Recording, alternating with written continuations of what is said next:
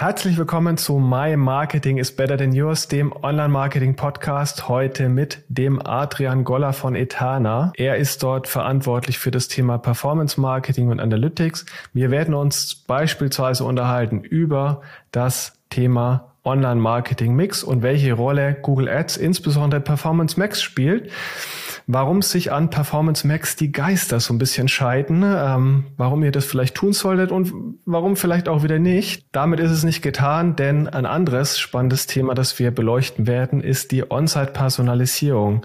Es geht nicht nur darum, eure Online-Marketing-Kanäle zu optimieren, sondern auch den Traffic auf die richtigen Seiten zu leiten und dort die Nutzer bestmöglich abzuholen. Das und noch viel mehr gibt's jetzt im Podcast, deswegen bleibt dran und hört rein. Digitales Marketing bedeutet nicht nur Werbekontakte einzukaufen, sondern auch Werbung intelligent und personalisiert anzusteuern. Dabei liegt der Fokus immer stärker auf den Nutzerinnen. Gleichzeitig müssen Unternehmen trotz veränderter Rahmenbedingungen und schnellem Wandel die Effizienz im Marketing unablässig heben und up-to-date bleiben. Daniel Distler spricht mit führenden Online-Marketing-Experten über deren Strategien und zeigt Schritt für Schritt, wie gutes Online-Marketing funktioniert. Herzlich willkommen zu My Marketing is Better Than Yours, dem Online-Marketing-Podcast. Heute mit dem lieben Adrian Goller von der Etana Mode GmbH. Er ist dort verantwortlich für das komplette Performance-Marketing und Analytics. Freue mich wahnsinnig auf das Gespräch. Herzlich willkommen, Adrian. Stell dich doch netterweise einmal kurz vor. Ja, ich freue mich riesig hier zusammen bei dir, äh, um mit dir über richtig coole Themen heute zu sprechen. Äh, ganz kurz zu mir. Äh, ich bin Teamlead Performance Marketing und Analytics bei Eterna. Ähm, ich würde sagen, der Datenmensch hinter dem Online-Marketing bei Eterna. Gleichzeitig auch noch Owner von dem Martech Setup und eigentlich eine sehr, sehr schöne Schnittstelle einmal zwischen unserem Online-Marketing, unseren Developern ähm, und eine Art Consultant rund um Daten, in Bezug auf Marketing und E-Commerce. Es hört sich schon mal super spannend an, weil also du vereinst ja quasi das, was in anderen Unternehmen teilweise zwei oder sogar drei geteilt ist, in einer Person. Von daher, äh, glaube ich, haben wir da heute eine gute und spannende Latte an Themen, die wir durchgehen können. Vielleicht lass uns mal so ein bisschen allgemein einsteigen. Erstmal, also Etana äh, kennt man ja da draußen. Ähm, ihr habt unter anderem ähm, Businesshemden oder generell Hemden für Männer, Blusen für Damen und ein paar andere Produkte wie, wie Poloshirts. Ähm, ich habe mal nochmal in euren Online-Shop reingeschaut. Preisspanne irgendwie jetzt bei so Männerhemden 30 bis 100 Euro. Korrigiere mich bitte, wenn ich Unsinn erzähle. nee, ähm, und äh, irgendwie Zielgruppen und Anlässe, sehr gut, äh, habe ich richtig geschaut. Zielgruppen, Anlässe, irgendwie alles von Business, Casual bis zu irgendwie Wedding, also irgendwie Hochzeitshemden.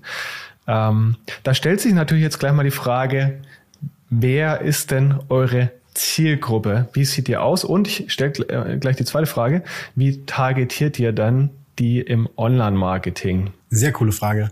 Ähm, Zielgruppe bei uns tatsächlich ähm, der klassische Businessmann und Businessfrau.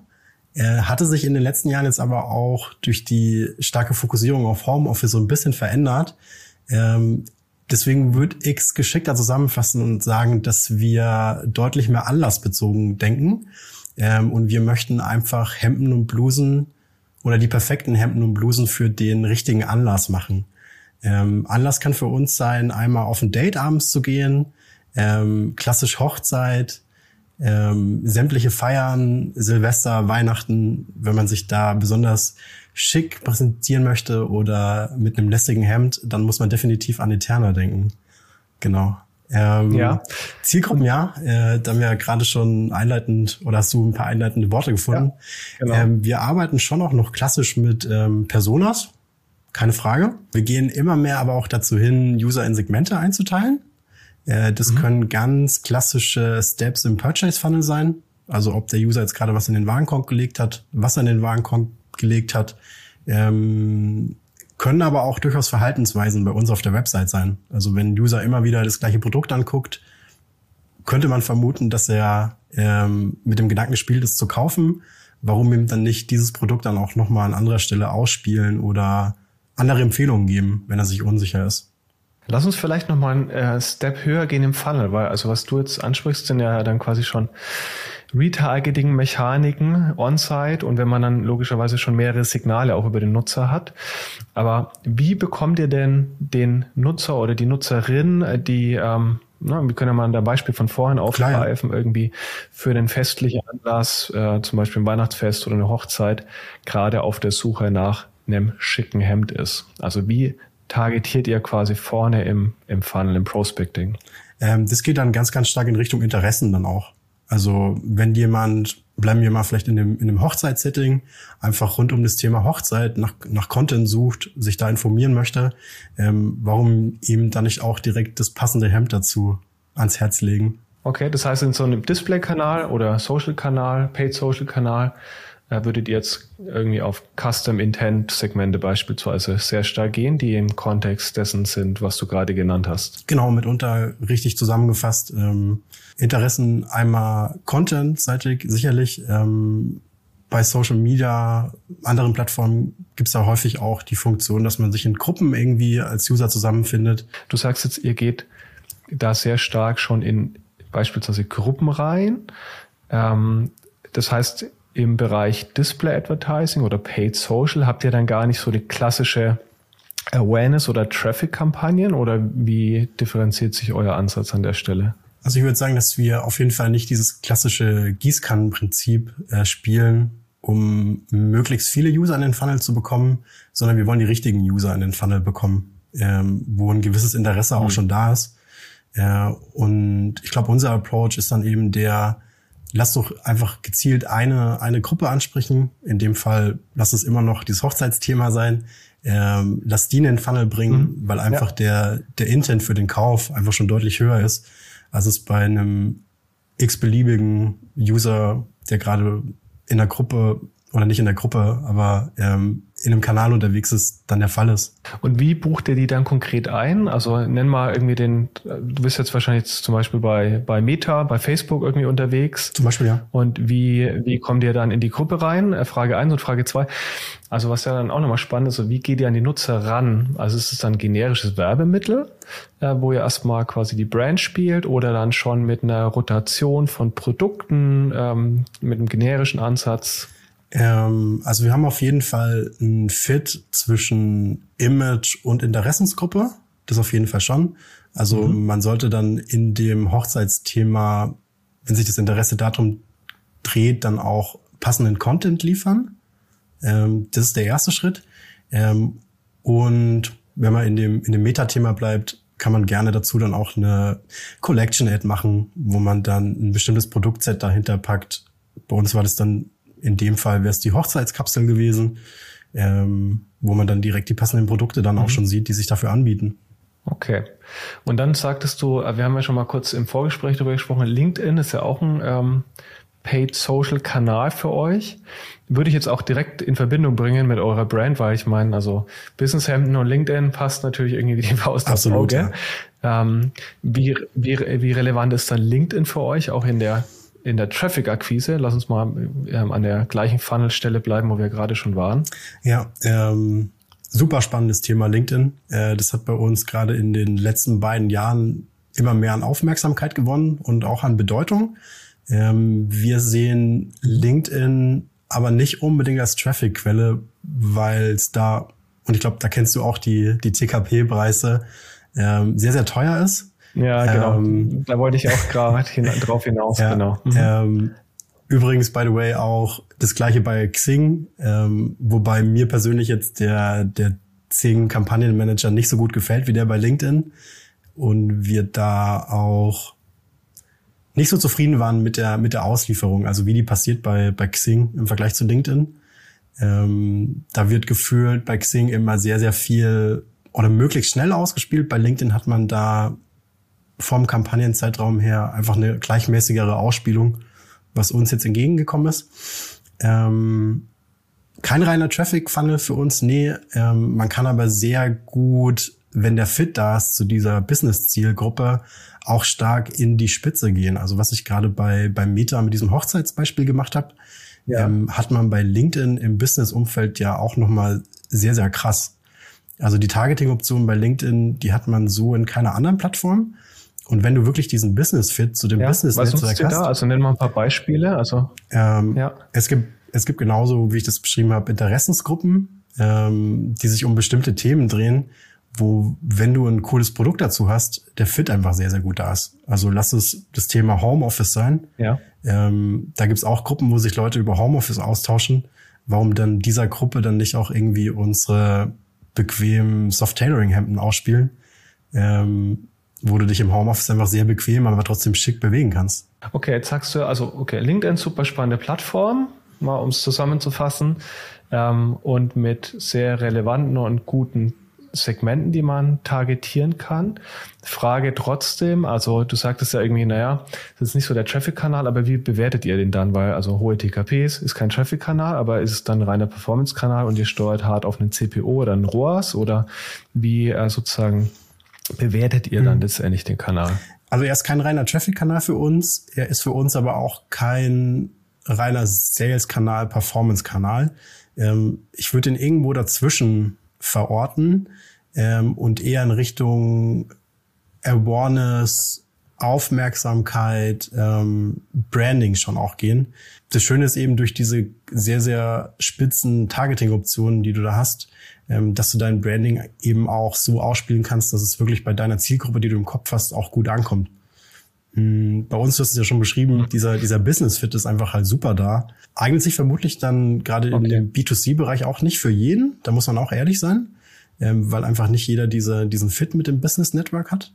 Aber für ja. uns ist er sehr, sehr schön da und warum das dann auch nicht nutzen? Ja, ja, also ich bin hin und her gerissen, wenn ich an die Plattform LinkedIn denke, war auf der einen Seite natürlich super relevante Reichweite und wie du sagst, ne, also auch ähm, entsprechend gerade im B2B-Umfeld B2B, ja. Spannende Targetings. Äh, habt ihr da eigentlich auch schon was gemacht bei euch? Ja, im Branding-Umfeld. Ähm, und das ist aber genau der Punkt, ne? weil am Ende des Tages, also wenn ich auf die TKPs schaue, dann äh, falle ich auch einmal hinten vom Stuhl. Die sind schon sehr, sehr hoch. Ne? Und wenn man dann halt, also gerade in einem, äh, auf einen CPM, in einem Branding-Kontext sehr stark achtet, dann, ähm, dann ist die Plattform zwar spannend, ähm, aber halt sehr teuer und deswegen nicht die, die erste Priorität. Also ähm, wir sind da immer wieder aktiv, aber es ist kein Always-On-Kanal, ähm, was im B2C mit einem sagen wir, Mobilfunkprodukt ja auch anders gelagert ist, weil du jetzt nicht zwangsläufig die B2B-Zielgruppe ansprichst. Aber am Ende des Tages, also ich glaube, summa summarum, was ich sehr schwierig finde, sind halt wirklich die sehr hohen TKPs in der Plattform. Ja, also man. Und die nehmen wir aber dann in Kauf, sagst du ja? Genau, also die, die nehmen wir in Kauf. Ähm, wenn ihr dort ganz gezielt Branding. Man, man zahlt definitiv bei LinkedIn für die Exklusivität ähm, und auch die Business-Zielgruppe, die man da vorfindet. Äh, keine ja. Frage. Ich stimme dir auch zu, also Always On ähm, lohnt sich sicherlich nicht.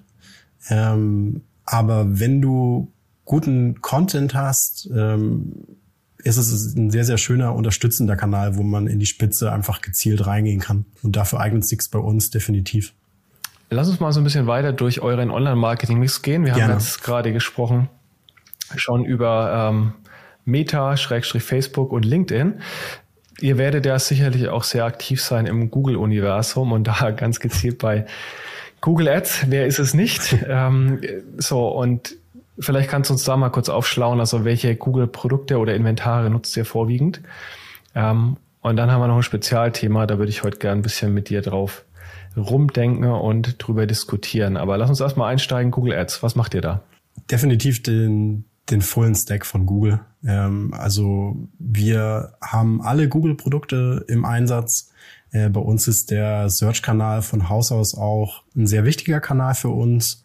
Ähm, wie bei vielen vermutlich auch. Äh, Social Media in den letzten Jahren immer, immer stärker geworden. Und ein anderer sehr, sehr wichtiger Kanal ist bei uns einfach das Newsletter-Marketing, weil wir eine sehr große Eterna Fanbase haben. Ich möchte auch meinen, wenn man einmal Eterna Hemden trägt, dann möchte man auch keine anderen Hemden mehr tragen. Ähm, deswegen haben wir da über die Jahre eine sehr, sehr große Newsletter-Community aufgebaut. Ähm, deswegen ist das auch einer unserer Hauptmedien. Ja. Lass uns mal bei Google bleiben, ja. weil ich würde tatsächlich gerne mit dir ein bisschen über Google sprechen. Also äh, im Search-Umfeld, also was macht ihr? Klar, klassisch Search-Kampagnen, äh, Google Shopping, ne? also klassisch Shopping nutzt ihr äh, auch, habe ich gesehen. Ähm, was mit den anderen Inventaren? Also seid ihr beispielsweise im GDN aktiv? Sind wir auch aktiv, ähm, aber auch nicht always on, sondern eher unterstützen dann auch immer, ähm, wenn wir eine neue Kollektion vorstellen, ähm, für die verschiedenen Sale-Perioden im Jahr, die man von Haus aus in der Modeindustrie einfach hat. Ähm, was wir weniger machen, äh, ist tatsächlich YouTube. Ähm, das kam bei uns jetzt und vielleicht ist es eine ganz schöne Überleitung einfach mit Performance Max jetzt ein bisschen intensiver dazu. Ähm, da haben wir uns nochmal ja. hart mit auseinandergesetzt, aber war lange Zeit ein stiefmütterliches Kind auf jeden Fall bei uns. Ja, ja, Performance Max, das ist genau das Stichwort, weil ähm, da würde ich gern mal mit dir ein bisschen kontroverser drüber diskutieren, weil also am Ende des oh, Tages, ja. ähm, vielleicht um das nochmal für alle da draußen zusammenzufassen, die sich vielleicht noch nicht so intensiv damit beschäftigt haben, was ist Performance Max? Performance Max, neuer Kampagnentyp von von Google, quasi der, kann man eigentlich so sagen, äh, Smart Shopping Nachfolger.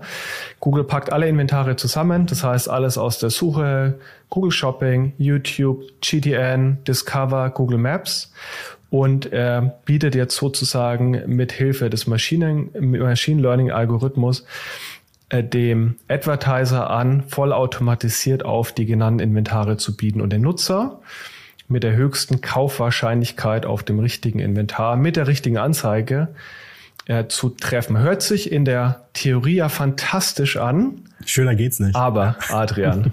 ähm, ja. Aber. aber, aber ja. Ähm, ich habe mit, mit vielen Kolleginnen jetzt auch irgendwie in den letzten Monaten immer mal wieder darüber gebrainstormt. Ähm, und es ist wirklich faszinierend, was für eine hohe Unsicherheit aktuell herrscht in Bezug auf das Format ähm, mhm. weil man noch nicht richtig abschätzen kann, inwieweit Performance Max andere Kanäle auch ein Stück weit kannibalisiert. Also gerade in Richtung Display. Mhm. Vielleicht mal Frage vorab. Also nutzt ihr es schon? Habt ihr schon umgestellt? Wir haben schon umgestellt, ja. wir, jetzt wir sind schon umgestellt. Wir sind auch okay, sehr, sehr fleißig okay. am, am Testen. Ja. Ähm, okay. Genau richtig. Ähm, ja, aber so aus der Industry raus herrscht gerade einfach eine große Unsicherheit, weil man nicht die ja. Reporting-Funktionen teilweise auch hat, die man gerne hätte. Ähm, und weil man noch nicht so richtig abschätzen ja. kann, was es für Effekte auf andere Performance-Kanäle hat. Nenn mal ein Beispiel. Also wo siehst du Kannibalisierungseffekte bei Performance Max? Ähm, Auf welchen Kanal, äh, Kanälen ganz konkret? Auf jeden Fall Display. Ähm, also auch wenn man mit anderen Display-Partnern zusammenarbeitet und Retargeting. Beispielsweise Criteo, das haben wir auch ja. im Einsatz ähm, sehen wir schon auch Abhängigkeiten mittlerweile, ähm, wo man sich für die Zukunft auch überlegen kann, wie man die beiden Kanäle gegeneinander aussteuert. Gibt es verschiedene ja. Ansätze? Und habt ihr da schon Ansätze gefunden? Ja. Weil, weil das ist ja genau die spannende Frage. Ne? Also wenn man, weil der normale Advertiser hat jetzt, sagen wir, mehr Display-Kanäle im Einsatz oder äh, Managed DSPs à la Criteo und Co. Ähm, und ich glaube, das ist ja jetzt die spannende Frage sozusagen. Ne? Also man will ja jetzt nicht einfach alles andere abstellen, sondern idealerweise bringt man die irgendwie in Einklang. Und das ist ja so die, ein bisschen die Gretchenfrage aus meiner Sicht. Wie bringt man sie gut in Einklang? Habt ihr ja schon Ansätze? Aktuell noch nicht. Ähm, ich kann aber vielleicht mal so, so zwei Insights zum, zum Testing vielleicht mitgeben. Mhm. Ähm, ja, und, spannend. und es war jetzt auch so von der, von der Rückmeldung her von, von meinen Kolleginnen, auch von, von anderen Fashion-Retailern, ähm, haben sie jetzt so zwei rauskristallisiert. Also ein paar gehen tatsächlich den harten Weg von Anfang an, dass sie das Display-Network bei Google ausschließen und weiterhin ihre, ihre klassischen Display- und Retargeting-Partner nutzen in dem Umfeld. Ähm, mhm. Andere, und dazu würde ich uns zählen, wir sammeln einfach gerade möglichst viele Datenpunkte und lassen unser Setup, ja. so wie es ist, aber um Performance Max ergänzt weiterlaufen. Ähm, und arbeiten dann mit verschiedenen Budgets und auch mal Pushes und schaut dann, wie sich diese, diese Pushes dann eben auch auf Performance Max und umgekehrt dann auswirken. Das ist so der andere große Ansatz gerade. Wie bewertet ihr dann die Kampagne? Also habt ihr eine eigene Attribution beispielsweise oder wie schaut ihr auf die Kennzahlen dann? Äh, wir haben eine eigene Attribution. Ähm, wir schauen gerade sehr, sehr stark, wie sich der Traffic anteilig verändert. Also wenn man auch einfach mehr Budget gezielt mhm. in ähm, PMAX gibt, wie sich das dann auch auf die anderen, jetzt in dem Fall Display- oder mhm. Retargeting-Partner verhält. Ähm, kann man aber natürlich auch umgekehrt fahren. Also was passiert, wenn man ja. die CPCs bei Criteo erhöht? Ähm, was hat das für Auswirkungen für ja. Performance Max? Und habt ihr da schon, schon erste Effekte gesehen aus euren Testings? Also, haben dass wir, man direkt haben wir, ähm, auf Traffic oder auch Conversions, ja? Möchte ich aber noch, noch nicht in dem Ausmaß teilen. Ähm, da bin ich ehrlich.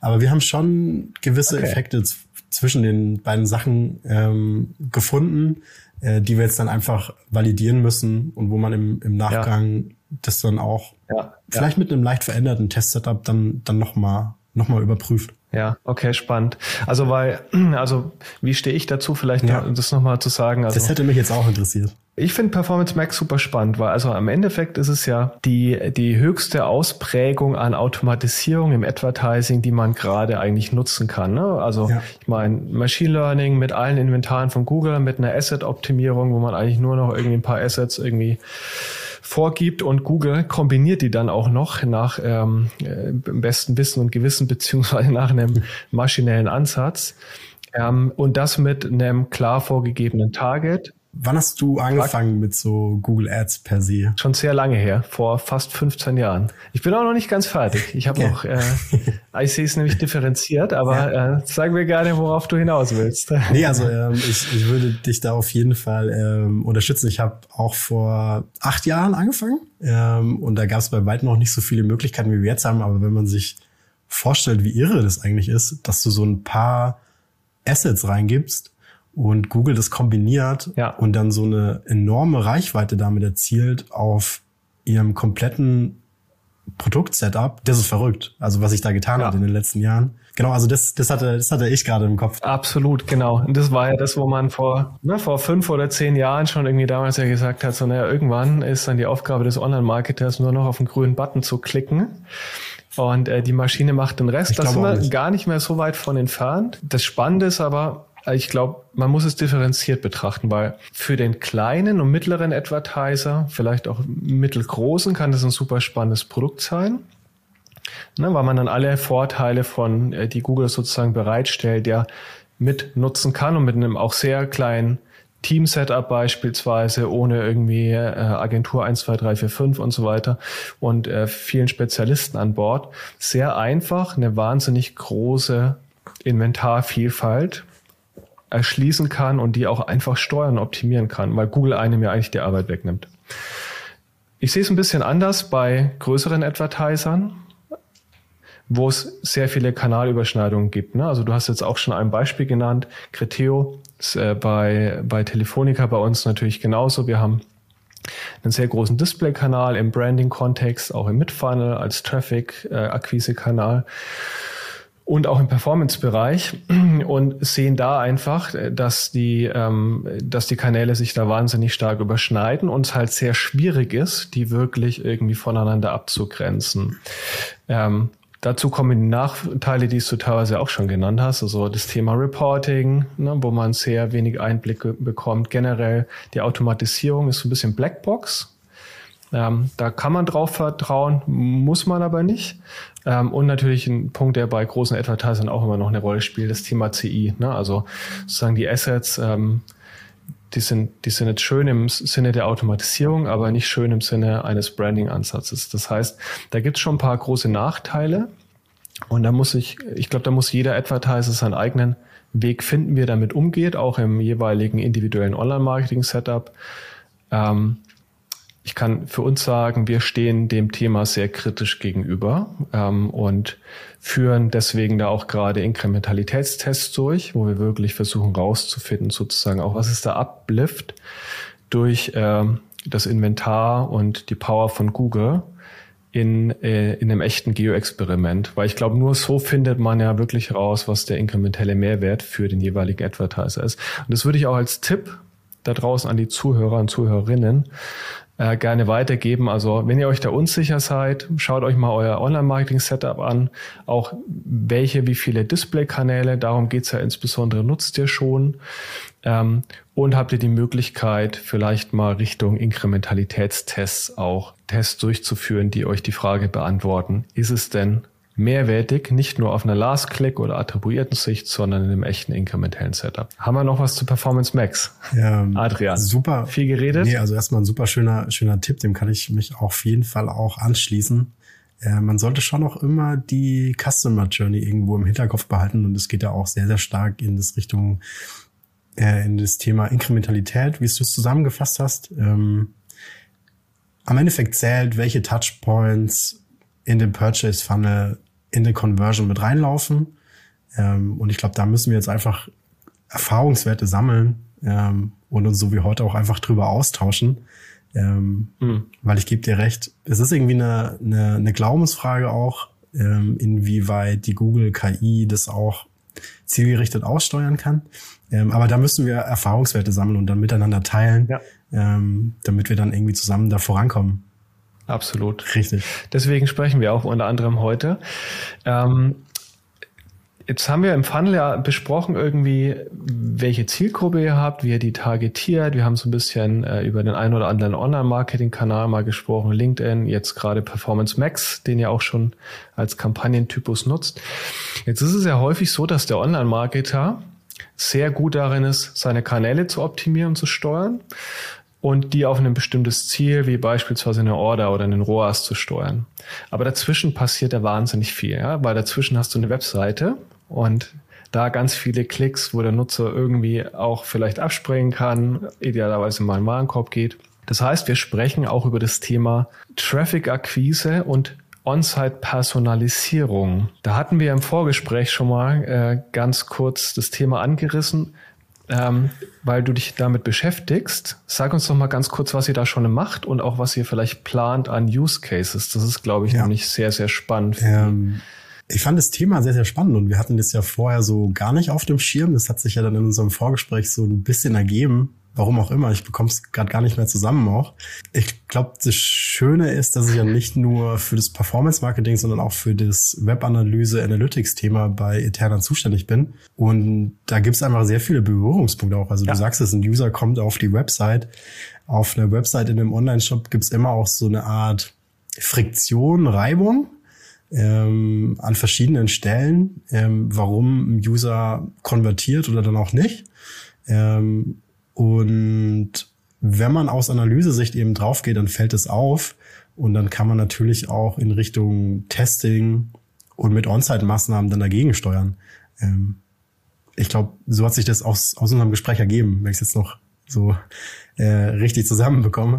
Ich glaube, der spannende Punkt dabei ist ja, wie, wie sieht sozusagen die Customer Journey aus in den unterschiedlichen Kanälen? Also hole ich einen Nutzer mit der gleichen Landingpage ab und auch ähm, den gleichen Personalisierungselementen dann auf der Landingpage ausnehmen. Lass uns mal als Beispiel einen Google Shopping Kanal nehmen versus ich verlinke aus einem LinkedIn Banner ähm, auf, auf eine Seite oder differenzieren Also wir da differenzieren auf jeden Fall ähm, und erzielen damit, glaube ich, auch gute Erfolge. Ja, was wir uns so eingangs immer fragen bei Eterna ist, ähm, mit welchem Mindset kommt denn der User zu uns in den Online-Shop. Also was hat er vorher gesehen und anhand dessen, was möchte er dann eigentlich im Online-Shop sehen.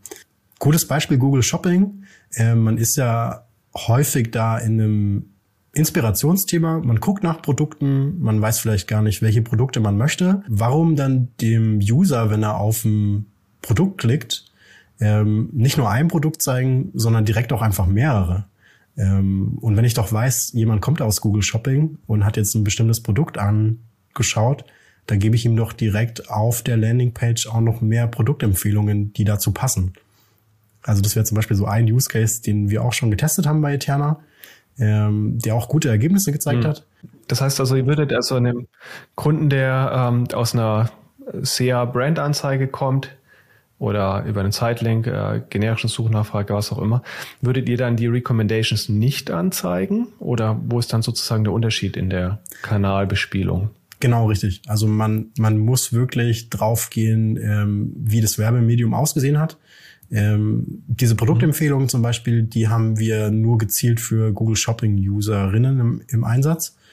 Ähm, konkretes Beispiel, du siehst im Shopping Feed ein weißes Businesshemd von uns, klickst drauf, kommst zu uns in den Shop, ähm, dann wird der auf der Landingpage nicht nur das eine weiße Hemd angezeigt, sondern wir bieten halt direkt in dem Umfeld on-site auch noch mehrere andere weiße Hemden, die ebenso passen könnten. Macht ihr Influencer-Marketing? Auch, ja, klar. Wichtiges Thema.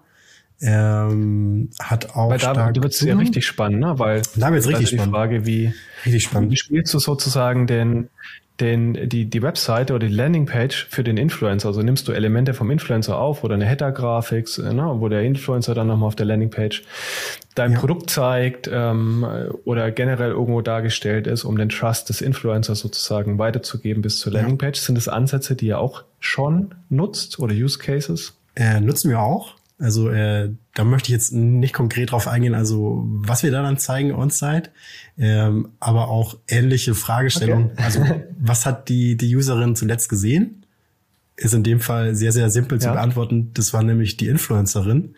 Ähm, also warum ja. die Userin dann auch nicht bei uns im Shop abholen und nochmal so ein kleines Hallo, Welcome von der Influencerin irgendwie mitgeben ist ja schön. Also wenn sich der, der User einfach kommt in den Online-Shop und fühlt sich direkt irgendwie abgeholt, ja. hey, äh, da ist die Person, die ich mir gerade angeguckt habe, die ist jetzt irgendwie auch hier bei Eterna ähm, und sagt Hallo, ja. da, dann ist es doch sehr, sehr schön. Ja, das heißt, ähm, nutzt ihr dann dafür dynamische Elemente auf den Landingpages oder sind es dann eigens gebaute Landingpages, die ihr habt? Nee, das sind dynamische Elemente.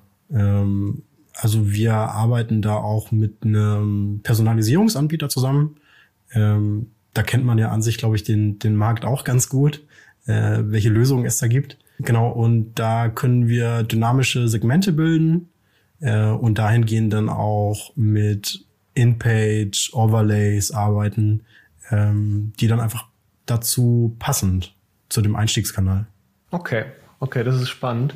Und äh, nutzt ihr dann auch ja, beispielsweise Cashback oder Gutscheinlogiken. Also, ne, weil im Influencer-Kontext ist ja häufig so irgendwie, äh, kauf hier die Nivea-Creme und dann kriegst du noch irgendwie äh, 10 Euro Amazon-Gutschein, was auch immer dazu. ähm, sind das auch Mechaniken auf Produktlevel, die ihr nutzt oder ähm, sagen wir mal Personalisierung im Kontext von visueller Darstellung? Machen wir auch. Also kommt drauf an, da gibt's auch verschiedene Kampagnen, die wir mhm. fahren. Äh, man kann hier ganz klassisch nur mit Content auf der Seite arbeiten, der dann dazu passend ist, der dynamisch ist. Äh, man kann aber natürlich auch noch ein gewisses Incentive mitgeben, ähm, um den Kaufanreiz dann bei uns nochmal zu erhöhen. Den ihr dann auch dynamisch einspielt im, im Rahmen der On-Site-Personalisierung. Auch durchaus dynamisch, ja. richtig. Okay. Genau, also abhängig vom Einstiegskanal, von dem teilweise auch Modell, was man mit dem Influencer vereinbart hat, ja, oder anhand der, der Kundengruppe. Ich würde gerne noch ein Thema mit dir besprechen, ähm, das ja auch jeden Advertiser da draußen betrifft, und zwar das Thema Consent Management, ähm, was ja auch für das Thema Measurement letztendlich das A und O mittlerweile ist. Ich habe gesehen bei euch, ihr habt Equal Choice, das heißt so die Button-Darstellung für Akzeptieren, Ablehnen ist gleich groß. Das ist nicht bei allen Advertisern da draußen so. Kann man lange drüber streiten. Jeder Datenschützer wird ja wahrscheinlich auch was anderes erzählen. Ähm, ihr habt den Ansatz gewählt. Ich glaube, da kann man auch eine, eine komplette Podcast-Folge mit mindestens eine. Nein, wie man seine Consent-Banner ja. gestaltet. mindestens eine. Definitiv, ja. Aber meine Frage geht eher dahingehend, also, weil da, äh, da gibt's ja auch häufig mal Konflikte, gerade zwischen sozusagen der besten Datenschutzumsetzung und der besten Business-Umsetzung. Ähm, was sind denn eure Erfahrungswerte und welche, sag mal, Tools oder Möglichkeiten nutzt ihr, um die Consent-Quote nach oben zu bekommen? Also beschäftigt ihr euch überhaupt mit dem Thema, sozusagen die Consent-Quoten zu verbessern? Ähm, ja, machen wir. Äh, wir arbeiten hier auch mit Testing-Szenarien, mhm. äh, wo wir verschiedene Consent-Banner auch gegeneinander testen. Ähm, Ganz, ganz wichtig dabei ist natürlich, sich da immer mit seinem Inhouse Legal Team abzustimmen. Ja. Ähm, man hat einen Datenschutzbeauftragten, der ist auch nicht ohne Grund da mittlerweile, der ist auch immer wichtiger Absolut, geworden. Ja. es ist sehr gut, wenn man in Richtung Consent, Tech-Management auch einen sehr, sehr guten Draht zu dem Datenschutzbeauftragten hat, äh, weil der nochmal mit einer anderen Sichtweise rangeht, mhm. als, es, als man das selber ganz vorne dran als Performance Manager macht. Insights, die ich mitgeben kann, sind wahrscheinlich transparent zu sein. Ich glaube, das, dafür stehen wir irgendwie auch bei Eterna. Ja. Das hat jetzt nicht nur mit Datenschutz, sondern auch zum Beispiel zum Thema Nachhaltigkeit zu tun. Äh, wir wollen möglichst transparent sein. Deswegen gibt's bei uns auch die Equal Choice. Wir haben für uns jetzt einen Consent-Banner gefunden, der die besten Consent-Raten uns gibt. Mhm. Ähm, ich sage nicht, dass es Best, Best Practice in der, in der Industry ja. ist. Ähm, aber das ist auf jeden Fall der Consent-Banner, mit dem wir am besten gefahren sind und mit dem wir am zufriedensten sind. Und das ist ja schon mal ein sehr schönes Ergebnis, finde ja. ich, wenn man damit gut leben kann ähm, und damit auch gute Erfolge erzielt. Genau, am Ende geht's ja genau darum, ne? unter Berücksichtigung der datenschutzrechtlichen Vorgaben und des äh, Datenschützers im eigenen Haus eine, eine bestmögliche Lösung, aber auch fürs Business zu finden und wenn beide Seiten jetzt mal zufrieden sind, dann, ähm, dann ist man da schon sehr weit gekommen. Ne? Und das äh, ist, glaube ich, nicht immer der Fall. Und das Stichwort hattest du eingangs erwähnt, Testing, ne? also dass man überhaupt mal weiß, also sozusagen, was funktioniert auch besser im Sinne der Konzentraten, ist aber datenschutzrechtlich natürlich sauber. Genau, also Testing, Testing. Adrian, Testing. es hat wahnsinnig viel Spaß gemacht. Ich habe aber natürlich noch mal zwei Fragen an dich, die ich an alle meine Gäste habe. Und zwar, Immer her damit. Welche Person oder Berühmtheit aus der Branche hättest du gerne mal kennengelernt oder würdest gerne in Zukunft mal kennenlernen? Puh, ähm, saugute Frage. ähm, ich glaube, eine Person, die, die mir sofort einfällt, die ich sehr gerne mal kennenlernen würde, ist der Simo Ahava. Ich glaube, der ist für, für viele Leute da draußen schon so eine Leitfigur, gerade in dem, in dem Bereich Tech Management und Google Analytics äh, eine Koryphäe auf dem Gebiet. Ähm, ich glaube, neben einem Kollegen, der mich in dieses Tech-Management eingeführt hat, ähm, ein Gruß an, an, an Lukas Harms, ähm, das ist da ein bisschen mein, mein Mentor in dem Bereich, äh, ist die zweite große Person Simon Haber. Ich habe schon verschiedene Kurse bei dem gemacht ähm, und ich glaube, das wäre eine Person, die ich einfach gerne mal persönlich kennenlernen würde. Er hat immer so eine enorm entspannte nordisch kühle, aber angenehme Art. Ähm, ich glaube, mit dem kann man einen sehr, sehr schönen Abend in einem, in einem Pub, in einer Bar verbringen und sich über sämtliche Themen rund um Tagging und Tech-Management austauschen. Ja, also das, das wäre die Person, mit der ich gehen würde. Okay, sehr schön. Vielleicht hört er mal zu, dann äh, genau, könnt ihr mal ein Bierchen trinken gehen. Zweite Frage, welches Online-Marketing-Startup das heute vielleicht gar kein Startup mehr ist, sondern äh, erwachsenes Unternehmen, hättest du denn eigentlich gerne selbst gegründet? Oh wow. Ähm, also ich bin ich bin mit Google groß geworden. Also ich weiß nicht, ob das zählt, ähm, ob man ob man sich wünschen könnte, Google mal gegründet zu haben. ähm, Why not? Why not? Why not? Ähm, ja, wie gesagt, also ich bin in dem, in dem SEA-Metier irgendwie groß geworden und dann sind immer mehr Bereiche dazugekommen und ja, ohne, ohne SEA, Google Ads damals, bei der ich bei einer Agentur hier in Passau gestartet bin, dann wäre ich heute nicht da, wo ich bin. Äh, deswegen würde ich mit Google gehen. Und wenn ich mir noch einen Bereich raussuchen dürfte, der mich schon immer irgendwie fasziniert hat, dann ist es dieser Google Docs Sheets Bereich, mhm. ähm, weil man da heutzutage einfach Kalkulationen, Daten, Gedanken einfach so schnell teilen kann und dann auch zusammen daran arbeiten kann, ähm, hm. was ein sehr, sehr schönes Feature ist.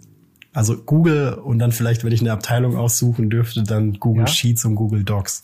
Die, die Google Docs Abteilung, ja, sehr schön. Vielen Dank, Adrian. Wir sind noch nicht ganz am Ende. Wir haben nämlich noch eine kleine Überraschung dabei für unsere Zuhörerinnen.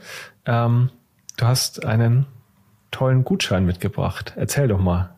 Oh ja, also ich habe mich so über die Einladung gefreut. Ähm, dass ich einen Gutschein mitgebracht habe, ähm, damit sich auch jeder von der enorm guten Eterna-Qualität überzeugen kann. Ich denke, da gibt es einige Userinnen, die Eterna Hemden und Bluse vielleicht auch schon im Schrank haben. Aber für alle, die es noch nicht haben, habe ich heute einen Gutschein dabei. Und natürlich auch für die, die schon eins haben und vielleicht noch ein zweites wollen. Ähm, mit dem Gutscheincode DATA25, also Data komplett groß geschrieben, 25, äh, könnt ihr bis zum 31.03. nächstes Jahr ähm, 25 Prozent bekommen bei uns im Online-Shop und euch da austoben, wenn ihr möchtet. Das hört sich doch spannend an und ist auch absolut exklusiv. Ähm, das heißt, den findet ihr auch da draußen, nicht auf irgendwelchen Gutscheinplattformen.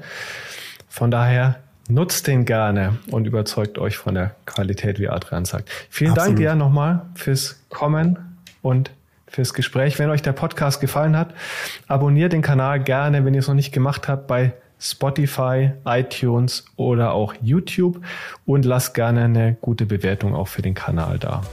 Vielen Dank, Adrian, nochmal an dich. Danke, Daniel. Und jetzt sind wir raus.